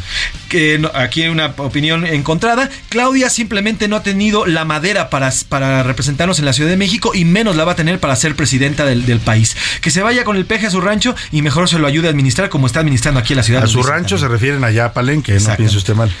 Salvador García Soto, José Luis, Laura y a todo el equipo del mejor noticiario de la radio, Gracias. eh, a la una. Soy Alberto desde Colima. Claudia Sheinbaum quiere ser la alumna que supere al maestro populista. Respecto a las estampitas del mundial, puro show con estos políticos porque allá están cambiando las estampitas, pero aquí se rompen hasta con la maceta en las discusiones. Sin Saludos, duda Salvador. Saludos, Alberto, allá en Colima. Eh, soy un hombre de 42 años y he crecido con el cambio de siglo y con la apertura a las ideas y creencias que han venido con estos cambios. Me considero una persona de mente abierta, tengo amigos y familia de la comunidad LGBTIQ y más. Y aunque me han explicado en varias ocasiones y de diferentes puntos de vista y opiniones, aún sigo sin poder comprender el término no binario. En mi opinión, eres o no eres, pero eso de un día sí y el otro no, lo sigo viendo como una indecisión de género. Pues mira, es interesante porque nos pasa mucho, ¿eh? no es usted, no es exclusivo de usted, a muchos nos cuesta trabajo entender, pero es una realidad y hay que tener cuidado. Eh, lo, básicamente lo que tiene que usted es eh, hacer cuando trate con una persona de esta es preguntarle cómo quiere que le diga, para no que evitar que se sienta ofendida, porque sí hay ahora gente que, se ofende si usted le habla en femenino o en masculino y ellos no se identifican con esos géneros. Pero vamos a invitar especialistas, ¿no? Es, Laura es un buen tema para traer especialistas que nos expliquen bien cómo se maneja este tema de los géneros inclusivo, inclusivo y cómo podemos también aprender un poco más, porque de que es una realidad es una realidad. ¿eh? Sí, el tema del binarismo es, en específico, binario, ¿qué significa? Son dos opciones, uno o cero, que de ahí viene el tema binario, que es el lenguaje de la computación. ¿Eres hombre o eres mujer? Eso significa el ser binario. Ahora, cuando una persona se define no, binario. es que no se identifica con ninguno de los dos, que no quiere que lo, que lo encasillen como hombre, o, como mujer. o como mujer. Simplemente un día puede levantarse, ponerse una falda y unos tacones y salir hacia la calle. Y el otro día puede ponerse un traje y vestirse como, como creemos o nos han enseñado que debemos vestir los hombres. Sí, que además la vestimenta pues son códigos sociales finalmente, no tienen que ver con los géneros, ¿no? no, un hombre también podría usar una falda y hay jóvenes ahora, yo he sabido de jóvenes que ni siquiera son no binarios o son comunidad LGBT y van a la escuela con falda. He sabido de varios, varios chicos que lo hacen como pues una forma de decir exactamente, una forma de romper ya con estos estereotipos que nos han hecho tanto daño, ¿no? A la,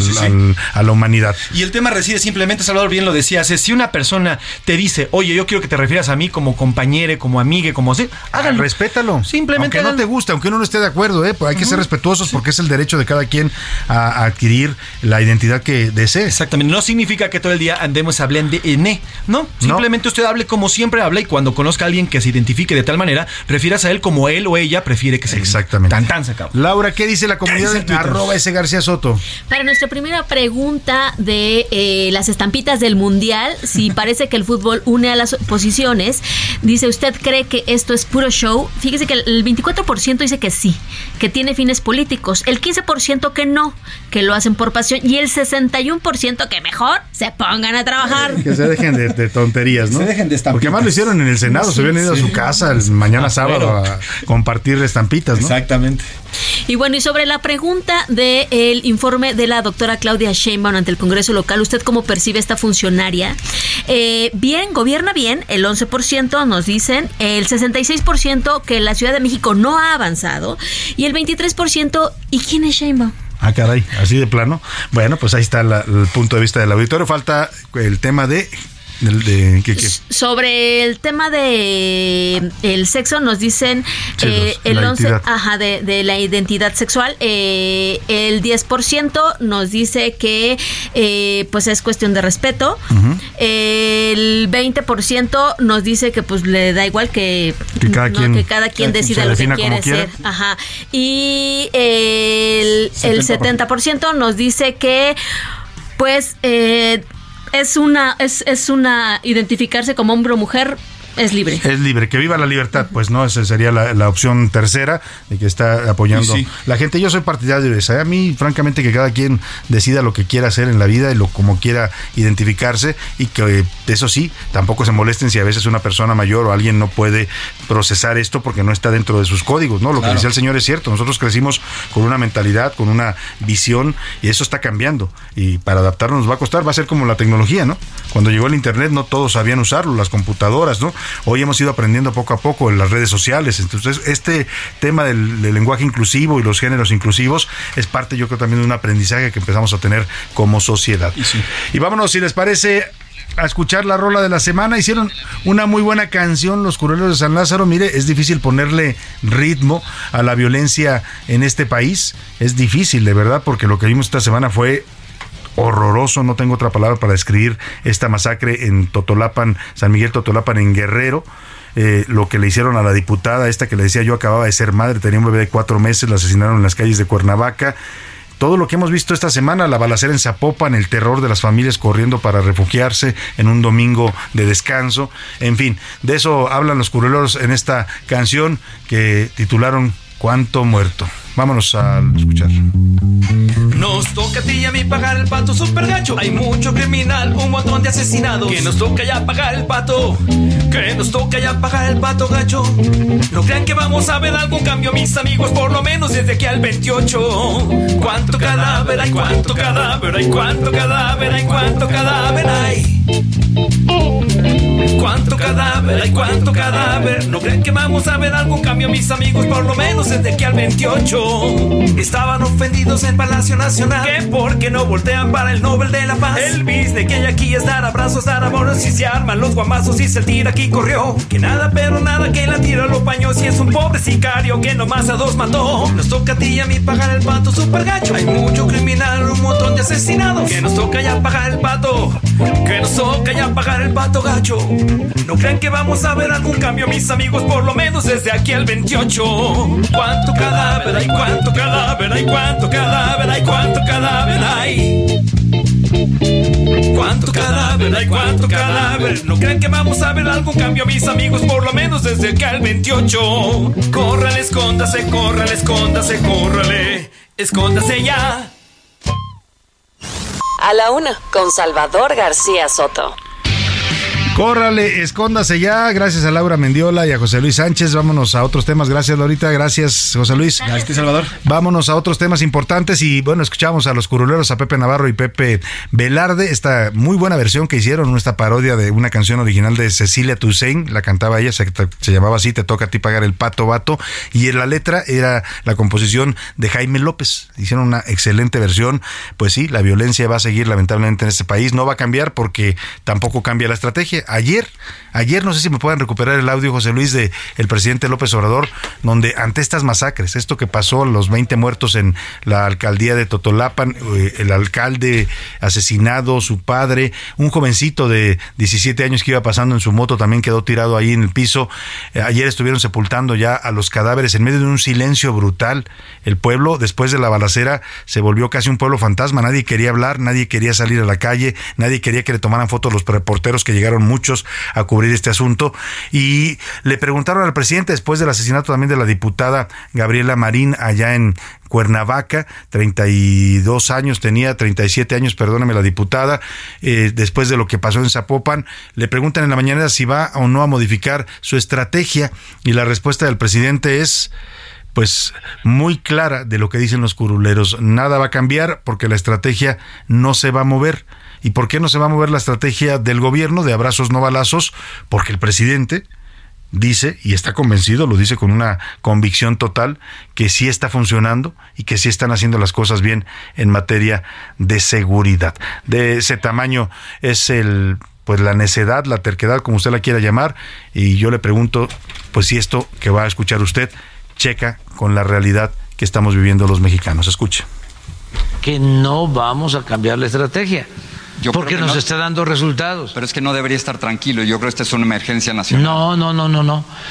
Tendría yo muchos problemas con mi conciencia. No, no, no, no, Con mi tribunal principal, que es mi conciencia, si yo estuviese mintiendo no, no, no, es que no. Pues dice el presidente que no la va a cambiar, que todo está funcionando bien, que la estrategia funciona, que da resultados y que pues su conciencia le dice que está bien.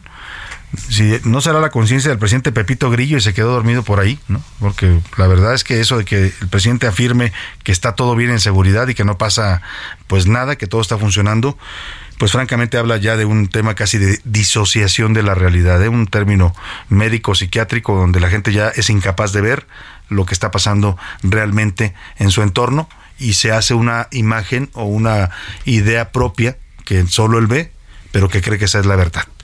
Ahí dejamos el tema y vámonos a los premios Nobel. Fue semana de Nobel, se entregaron ya reconocimientos importantes, interesantes que reconocen, valga la redundancia, perdóneme, a personajes de la medicina, de la física, la química, la literatura. Todavía falta saber quién es el premio Nobel de literatura de este año. Se entregó ya también el premio Nobel de la Paz, también ya se entregó el de literatura. Ahora José Luis me va a decir quién es el premio Nobel de literatura, José Luis Sánchez, y también el de la Paz, que es el nuevo. Sí, eh, ayer se entregó por la noche. Tenemos eh, diferencia de horarios y prácticamente nosotros es, para nosotros es mañana, para ellos ellos es eh, Tarde Noche. Y bueno, ayer, el jueves, se entregó el Premio Nobel de Literatura a la escritora francesa Annie Ernaux. Así es que espero que así se pronuncie. Annie Ernaux. se escribe Ernaux. Eh, así se escribe Ernaux. Ernaux, se, pronuncia. no está Priscila Rey, si no nos corregiría. Ella, no. Ha ganado este jueves el Premio de Nobel de la Literatura por la forma en que narraba y cómo ha narrado a la Europa de la Primera y la Segunda Guerra Mundial. Ella describía y describió parte de todo esta, pues este tránsito que tuvo Europa en estas dos guerras. Ella tiene 82 años de edad y bueno, pues se le entrega el premio Nobel por la forma en que contaba estas cosas. Habrá que leer a la señora Erno. exactamente. ¿Cómo se llama? Marie. Annie Ani, Ani Erno. Pues ya lo sabe usted si quiere, porque mucha gente, en cuanto sale el premio Nobel de Literatura, van y compran libros y es importante leer a los autores que son reconocidos con este galardón. Y además aumenta sus precios. Pero bueno, y ahora el tema del premio Nobel de la Paz no es, no es para el, presidente López Obrador, lastimosamente. Todos estamos. Se oyeron lamentos en Palacio. Exactamente. ya, y bueno, pues. Ya lo vienen en la bolsa. Eh, se lo entregaron al bielorruso Ales Bialyatsky, director del grupo bielorruso de derechos humanos en Bianza, que significa primavera, y que fue encarcelado desde el año pasado, ganó el Premio Nobel de la Paz 2022, dos años después de las históricas manifestaciones opositoras allá en Bielorrusia, seguidas por una implacable represión que ha mantenido el señor Vladimir Putin en esta parte de Bielorrusia y ahora en pues, Ucrania y demás. Mire, no se lo dieron a para el señor Volodymyr Zelensky, algo que molestó mucho al presidente que lo propusieran, pero sí se lo dieron a un hombre que está luchando contra el régimen de Putin. También lleva un mensaje, por supuesto, político. Escuchemos esta pieza que nos preparó Iván Márquez sobre los premios Nobel esta semana. Los premios Nobel comenzaron el lunes y el primer galardonado fue el científico sueco de 67 años, Svante Pavo, en la rama de medicina, gracias a sus hallazgos sobre el ADN de los neandertales. Al principio pensé que era una broma de mi equipo. Luego escuché que sonaba un poco demasiado en serio. No solo sirve para la evolución humana, sirve para investigar muchos otros grupos para estudiar muchos organismos como las plantas, animales extintos. Mientras que en física se llevaron el máximo reconocimiento el francés Alain Aspect de 75 años, John Clauser de Estados Unidos, así como Anton Seilinger de Austria, debido a su trabajo en la información cuántica que describe la naturaleza de escalas más pequeñas. Esto es lo que dijo Seilinger.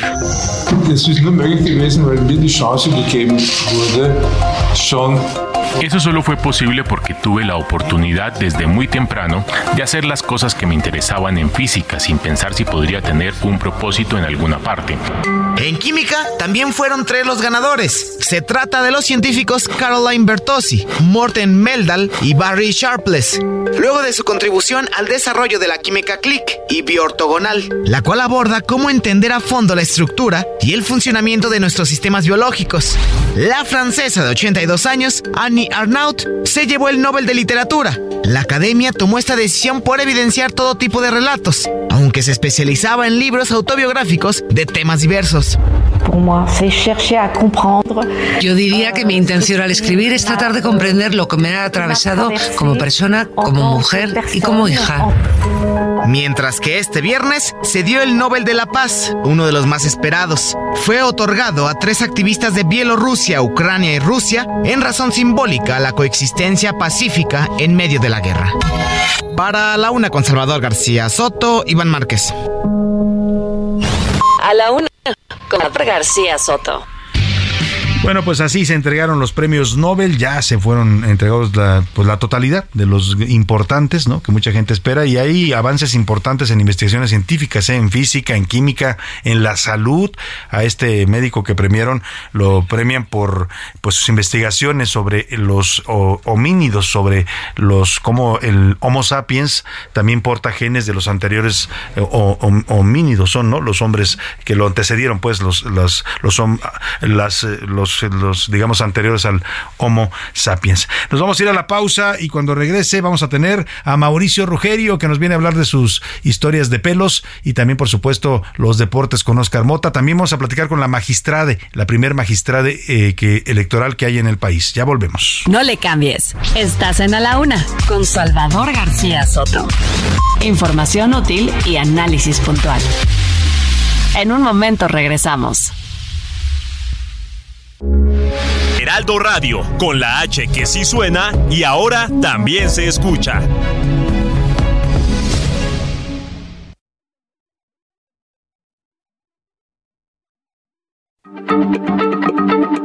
Heraldo Radio, la H se lee, se comparte, se ve y ahora también se escucha.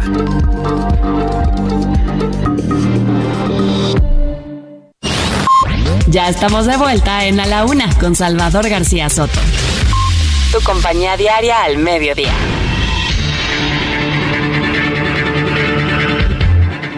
Muy buenas tardes, amigos de A la Una con Salvador García Soto. Les vengo a platicar y a recomendar el evento gastronómico más importante de México y Latinoamérica que se celebrará del 12 al 18 de octubre en Puerto Vallarta y Riviera Nayarit, teniendo como sede principal el Hotel Sheraton Bugambilias. El tema de esta catorceava edición será la sustentabilidad, un tema con una amplia variedad de matices y que se estarán abordando con algunos de los expertos mundiales de las organizaciones más relevantes, como el Basque Culinary Center de España y World Foundation México. El cartel de chefs invitados lo encabeza la chef Dominique Crane, una de las únicas cinco mujeres en el mundo con tres estrellas Michelin y una auténtica influencer. Shao Cookings, conferencias, catas premium, talleres gourmet y cenas exclusivas en uno de los lugares más bellos del mundo. Espera lo inesperado. No te pierdas Vallarta Nayarit Gastronómica 2022. Para más información, visita www.vallartanayaritgastronómica.com. Regresamos contigo. Gracias, Salvador García Soto. A la una, con Salvador García Soto. Please allow me to introduce myself. I'm a man of wealth and taste. I've been around for a long, long year. Stole many a man's soul of faith. Jesus Christ had his moment of doubt and pain. Made damn sure the pilot washed his hands and sealed his face.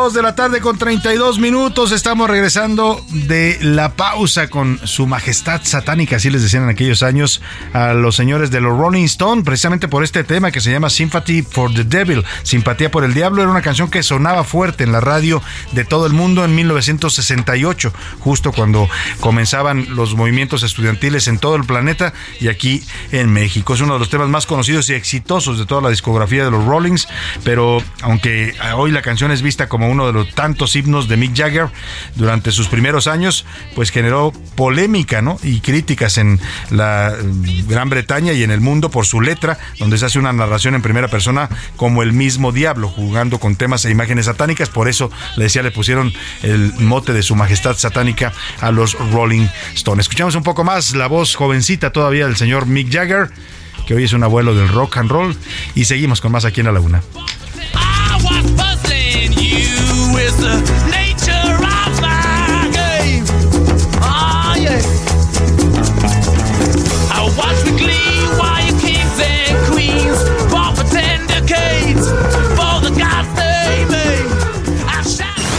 A la una, con Salvador García Soto. El ojo público. En A la Una tenemos la visión de los temas que te interesan en voz de personajes de la academia, la política y la sociedad. Hoy escuchamos a Melisa Moreno. En Melisa lo explica todo. El ojo público. A partir de hoy hasta el 16 de octubre, una nueva edición de la Feria Internacional del Libro del Zócalo, Latinoamérica a la vanguardia, tomará el centro de la Ciudad de México. En tres foros principales que llevan los nombres de Ricardo Flores Magón, Rosario Ibarra Piedra y Ernesto Cardenal, que reflejan el espíritu disidente y de búsqueda de libertad que ha caracterizado a la feria, se realizarán homenajes a Almudena Grandes, a Rosario Ibarra de Piedra, Carlos Martínez Rentería y a Elena Poniatowska. Asimismo, se tienen preparadas jornadas de poesía en honor a David Huerta, quien falleció el pasado lunes 3 de octubre. Como parte del fomento a la lectura y el carácter público de esta feria, se regalarán a los asistentes 10.000 ejemplares de cinco títulos: La Revolución Magonista de Armando Bartra y Jacinto Barrera, un compendio de artículos de la jornada de Elena Poniatowska, La Peor Señora del Mundo de Francisco Hinojosa, Las Sendas Abiertas en América Latina con ensayos de varios autores, además de Paz y Rutina, novela gráfica de Gerardo Horacio Porcayo y Bernardo Fernández Beff. La participación del lingüista, filósofo y activista estadounidense Noam Chomsky será la única actividad que se realizará de manera virtual. Será una feria internacional al tener participantes de Italia, España, Argentina, Bolivia, Brasil, Chile, Ecuador, Sarajevo, Estados Unidos, China, Venezuela, Colombia y Cuba. Cabe destacar que habrá 460 participantes entre escritoras y escritoras, analistas políticos, músicos, periodistas y artistas visuales, que estarán repartidos en 238 actividades con temáticas muy diversas que van de presentaciones de libros, charlas, conciertos, mesas políticas, debates, programas de televisión, homenajes y mesas redondas, entre muchas otras actividades. Asimismo, habrá cuentacuentos, nuevas ediciones de libros referentes para el público infantil y mesas con escritores como Juan Villoro, José Luis Zárate, Alberto Chimal y Raquel Castro, las cuales se complementan con presentaciones musicales de artistas como la Triciclo Circus Band. Habrá proyecciones de cine, así como mesas con temas políticos y sociales como feminismo o sindicalismo, y está programada una gran venta nocturna el viernes 14 de 8 a 11 de la noche. La Feria Internacional del Libro del Zócalo tendrá un horario de 9 de la mañana a 7 de la tarde. Y para que la fiesta de la FIL llegue a todo México, cada uno de los eventos serán transmitidos en vivo en todas las redes sociales de la Secretaría de Cultura Capitalina.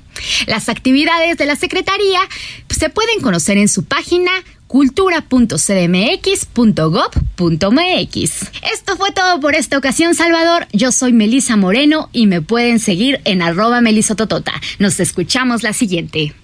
Muchas gracias a Melisa Moreno con su colaboración de hoy con estos temas interesantes que siempre nos trae los viernes. Y oiga, vamos a conversar una conversación interesante con el primer eh, magistrado electoral que hay en México. Eh, se trata del doctor Ociel Baena, es el primer magistrado electoral no binario en América Latina, no solo en México. Rindió protesta el pasado primero de octubre para este cargo, eh, junto a una bandera del arco iris, la bandera que simboliza el movimiento LGBT en el mundo, precisamente para hablar de él y de pues su actividad pública, pero también su definición personal y su identidad sexual. Hago contacto con Ociel Baena, magistrada del Tribunal Electoral de Aguascalientes. Magistrada, qué gusto saludarlo. Muy buenas tardes. Salvador, muchísimas gracias por este espacio que para nuestra población LGBTIQ es una oportunidad de visibilizar a nuestra sociedad, a nuestro movimiento que por muchos años hemos estado eh, detrás del closet. Sí, sin duda alguna. Y yo le quiero primero reconocer el valor que tiene usted, porque como persona, no solo como ser humano, como cualquiera, sino además también en un estado como Aguascalientes, que no es precisamente un estado que se caracterice por su apertura, es todavía un, estado un poco conservador, pues usted ha decidido tomar claramente, definir públicamente eh, su identidad, hacerla pública. Le quiero preguntar como primer tema ese, eh, ¿cómo se define usted para que la gente entienda, a nuestro auditorio sobre todo, este tema de los géneros inclusivos? Eh, eh, qué significa ser una persona no binaria. Sí, Salvador, con todo gusto. Mira, eh, el, género es una construcción social y, entendemos por género aquellas eh, actividades o estereotipos que las personas deben de hacer de acuerdo a, su sexo, si son hombres o son mujeres, se deben de comportar de tal o cual manera. El género, al ser una construcción social, como te decía, es evolutiva y al ser evolutiva va eh, permitiendo otras identidades no convencionales. Particularmente yo me identifico como una persona no binaria. Esto quiere decir que no me asumo hombre, no me asumo mujer, pero eh, precisamente en esa eh, no dicotomía utilizo accesorios para ambos géneros. Mi expresión de género lo que trato también de hacer es romper ese, ese esquema de, de, lo que deben de usar los hombres, lo que deben de usar las mujeres y no solamente en la expresión, sino en mi identidad, en mi pensamiento, es como, como me asumo. Esta definición que usted hizo, ¿cómo fue tomada al interior del Tribunal Electoral de Aguascalientes y en general de la sociedad? Primero en el tribunal he de decirte, Salvador, que tengo un apoyo impresionante de las magistraturas, del magistrado presidente Héctor Salvador Hernández Gallegos, a quien agradezco siempre el apoyo infinito, a la magistrada Claudia, que, es a quien estoy supliendo, que también fue una gran aliada, y actualmente a la magistrada Laura Llamas Hernández. Este tema, pues, mira, somos un tribunal de, de avanzada. El Tribunal Electoral de Aguascalientes se ha, se ha caracterizado por sacar sentencias muy progresistas, incluso tenemos baños inclusivos, tenemos un lineamiento de, de, inclusión para las personas de la diversidad y también de discapacidad, tenemos rampas de acceso, entonces tenemos una cultura de inclusión a los grupos en situación de vulnerabilidad. Eh, eh veía yo un poco de su historia personal, además de ser usted eh, doctor eh, o doctor, doctor, doctore, perdonen para ser correcto en la, en la expresión, en, en, supongo que en Derecho es doctore. Así es, tengo eh, dos maestrías y tengo eh, un doctorado en Derecho. Veía su historia personal y decía que usted tuvo que abandonar su casa precisamente por discriminación cuando comenzó usted a definir su preferencia sexual. Cuéntenos un poco de esto, luego se vuelve funcionario del tribunal, fue secretaria general eh, de acuerdos y ahí comenzó usted ya a tomar esta definición de género y a hacerla pública. ¿Cómo fue este proceso? ¿Cómo es para una persona que decide, como usted dice, dejar el closet y hacer pública no solo su preferencia sexual, sino también su identidad y su género.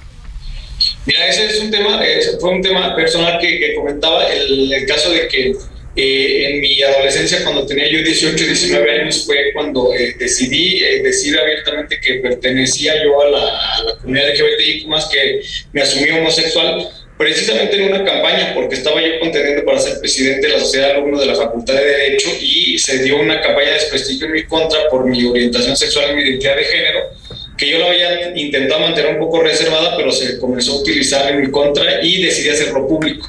A partir de ese momento, pues eh, me di cuenta que lo que sufrimos las personas de, de, esta población de la diversidad sexual y de género, pues no es sencilla y e hice mía esa bandera y de seguir luchando desde la facultad por empoderar a nuestra población.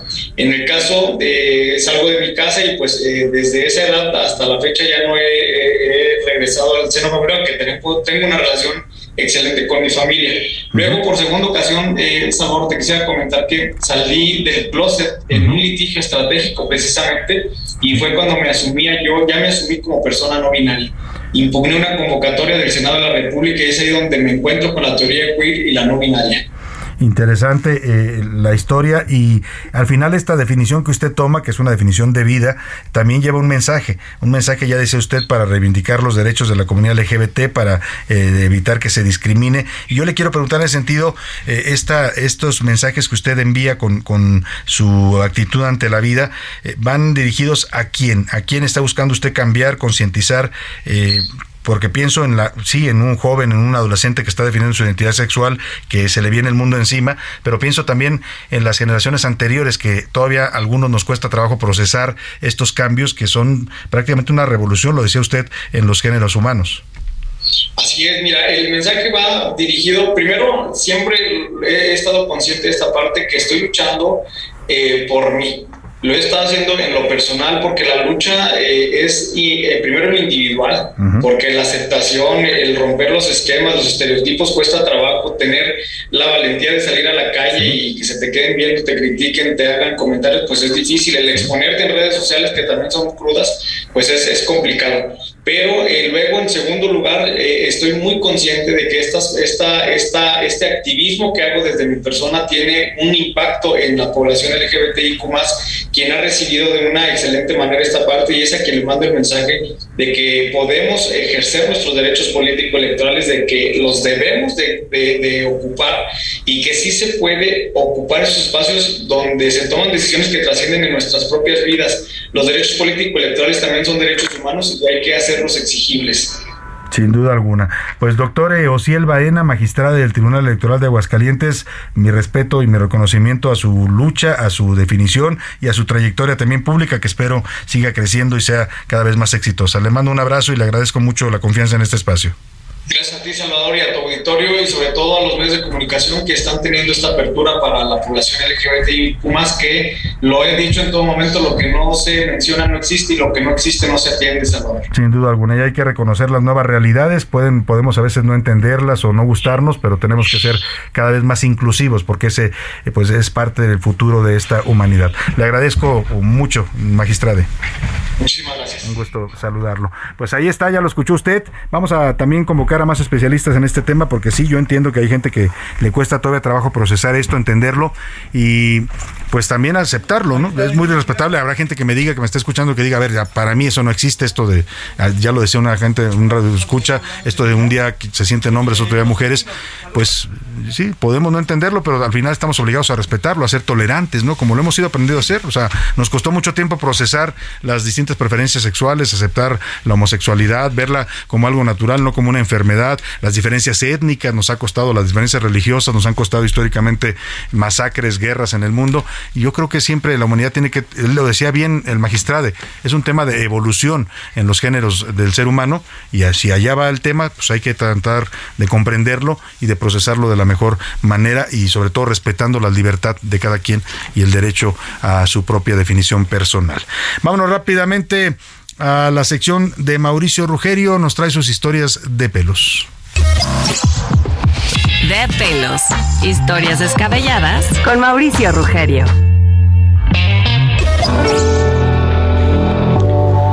Mauricio Rugerio, ¿cómo estás? Bienvenido. Muy bien, Salvador, buenas tardes. Agradecido una vez más por estar acá y con un tema que, que vaya, tiene impacto. Ahora el mes de, del cáncer. El, mes de, octubre, el mes contra la lucha del cáncer de mama, ¿no? Así es, y que de una forma u otra está relacionado con nuestra industria, la industria del, del cabello. Y el mensaje es, es mito o es una realidad el tema del cabello. ¿A qué me refiero, Salvador?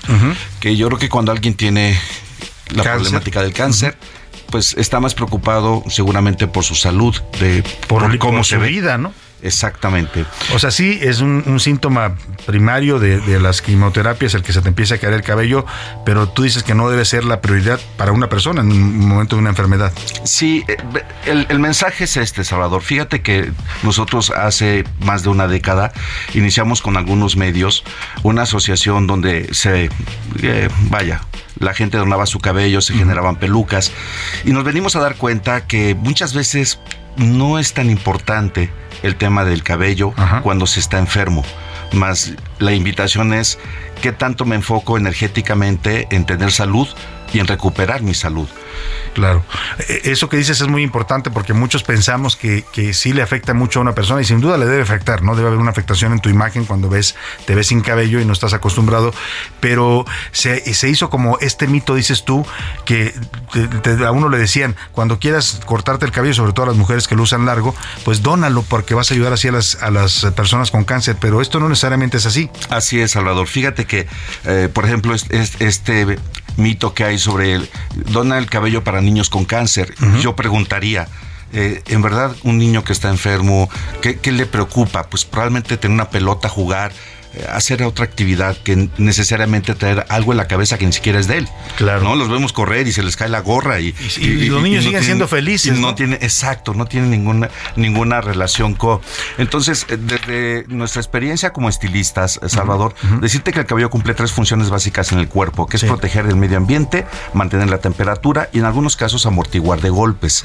Curiosamente, no menos importante, es el cabello que finalmente, si me das permiso, a mí me, ha dado una forma de vida en las últimas cinco décadas. ¿Sí? ¿Por qué? Porque se le da el estigma de la belleza. Y de repente el cabello pues toma esa relevancia. Me encantaría compartir la anécdota de una clienta que subió a redes sociales su experiencia. Y ella refiere que no salía a la calle porque no se sentía cómoda. Que tenía cáncer. Tenía cáncer, había perdido su cabello y un día decide salir a un centro comercial a, hacer eh, sus compras, un vestido. ¿Y qué fue lo maravilloso, Salvador? Se prueba el vestido, se ve tan linda que acaba comprando el vestido, le quita la etiqueta, se lo compra y sale. Pasan dos horas ya con su familia, comiendo y demás. Cae en cuenta que lo que traía en la cabeza, que era una, un turbante, lo había dejado en el vestidor del vestido. Andaba con su cabeza así libre, descubierta. Libre, total y absolutamente. E, este, este es entonces el mensaje. Eh, los seres humanos tenemos algo bello que externar y no necesariamente es el cabello. Aquí eh, se usa esta parte emocional y ya no tienes cabello.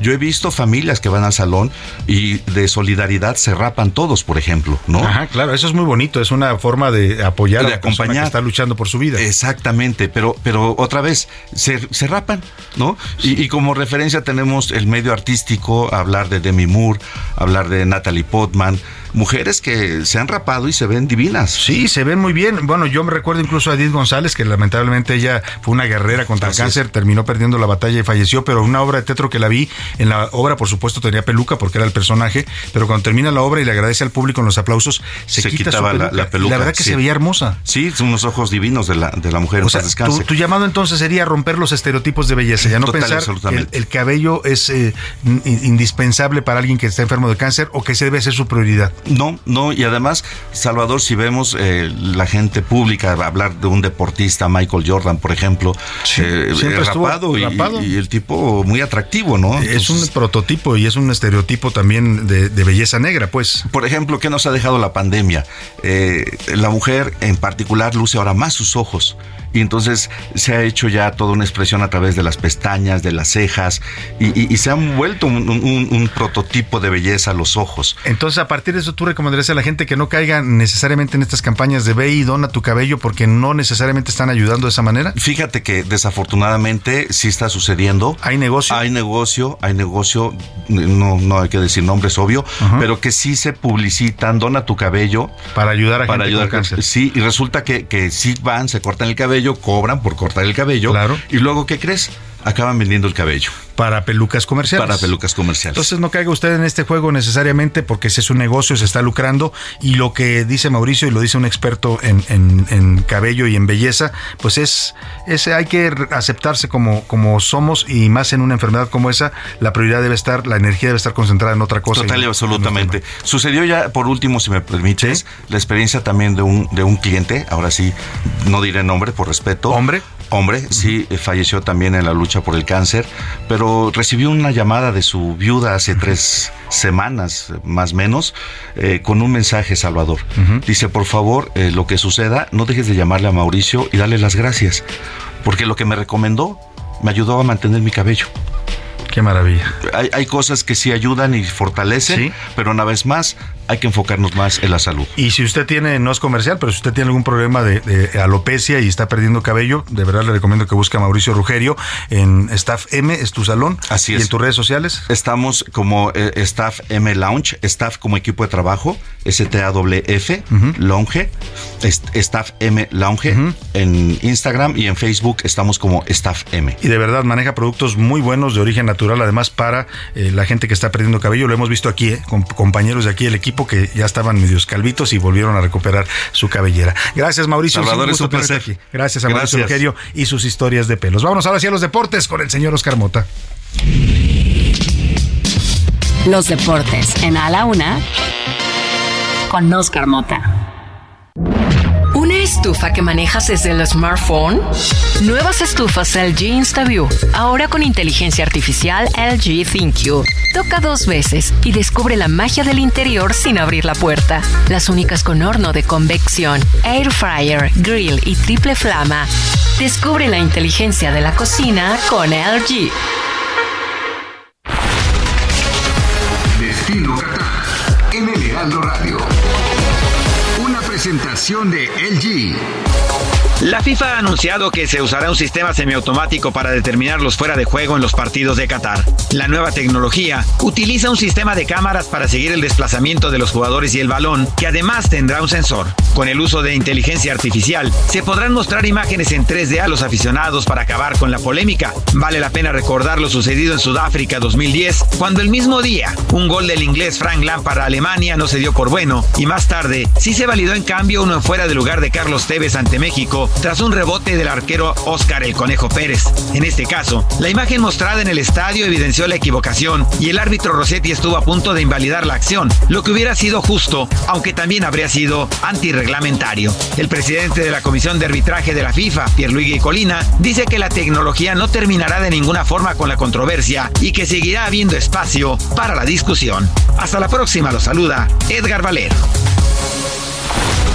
Oscar Mota, ¿cómo estás? Bienvenido. Mi, querido Salvador García Soto, amigas y amigos, hoy un gran día para ganar cuatro temas rápidamente. Otra tragedia, desafortunadamente, en el fútbol internacional. Ayer, Gimnasia de la Plata contra Boca Juniors se suspende porque al inicio del partido, nuevamente disturbios provocados por la policía. Esto en voz, pues, de las personas que estaban ahí. Los eh, denuncian que la policía empezó a tirar gases lacrimógenos, empezó a disparar a niños, inclusive a camarógrafos que estaban obviamente cubriendo el partido. Lamentablemente, un muerto, 28 heridos. Esto se suma hace unos días en el partido también en Indonesia, donde 131 personas desafortunadamente perdieron la vida, más de 200 heridos. Entonces, ¿Y qué le está pasando al fútbol? Demasiada violencia en el fútbol, Oscar. Lo de Querétaro, ¿te acuerdas también aquí en el Estadio de los Gallos? Sí, tienes toda la razón, querido Salvador. Desafortunadamente en estos últimos dos eventos creo que hay un, un hilo conductor severo y es la policía, porque denuncian que fueron la policía los que entra, los que iniciaron la gresca al no tener un protocolo de, de, de acción interesante, correcto o adecuado. Sí, aquí pasó también en Querétaro, fue exactamente lo mismo. La policía nunca supo cómo actuar y se provocó esta terrible situación. Gracias, Oscar Mota. Revisamos el repechaje el lunes. El lunes hablamos de repechaje. Que pase una excelente tarde, provecho, un buen fin de semana. Aquí lo esperamos todo este equipo el lunes a la una. E informa. A la una. Con Salvador García Soto.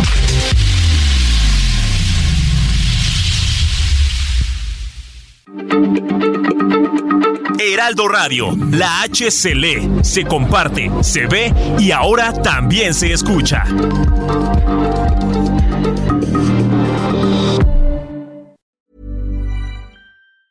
Hey, it's Danny Pellegrino from Everything Iconic. Ready to upgrade your style game without blowing your budget? Check out Quince. They've got all the good stuff shirts and polos, activewear, and fine leather goods, all at 50 to 80% less than other high end brands. And the best part? They're all about safe, ethical, and responsible manufacturing. Get that luxury vibe without the luxury price tag. Hit up quince.com slash upgrade for free shipping and 365 day returns on your next order. That's quince.com slash upgrade.